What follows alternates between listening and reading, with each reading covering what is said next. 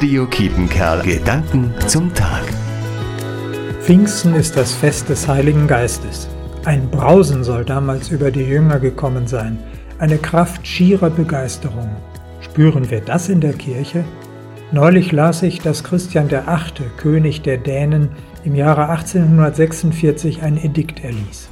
Nachdem in den Kirchen das Schlafen allzu sehr überhand nimmt, verordnen wir allergnädigst, dass in jeder Gemeinde Männer bestimmt werden, die in der Kirche mit einer langen Klatsche den schlafenden Christen auf die Köpfe schlagen, um so die gebotene andächtige Aufmerksamkeit zu erwirken.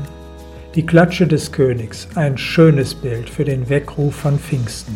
Wacht auf, lebt als Kinder des Lichts, hört auf mit der Gewalt, sucht Wege des Friedens, kümmert euch umeinander, besonders um die, die eure Hilfe und Nähe brauchen.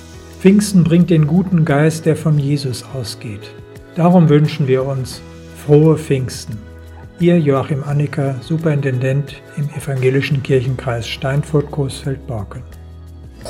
Radio Kietenkerl. Gedanken zum Tag.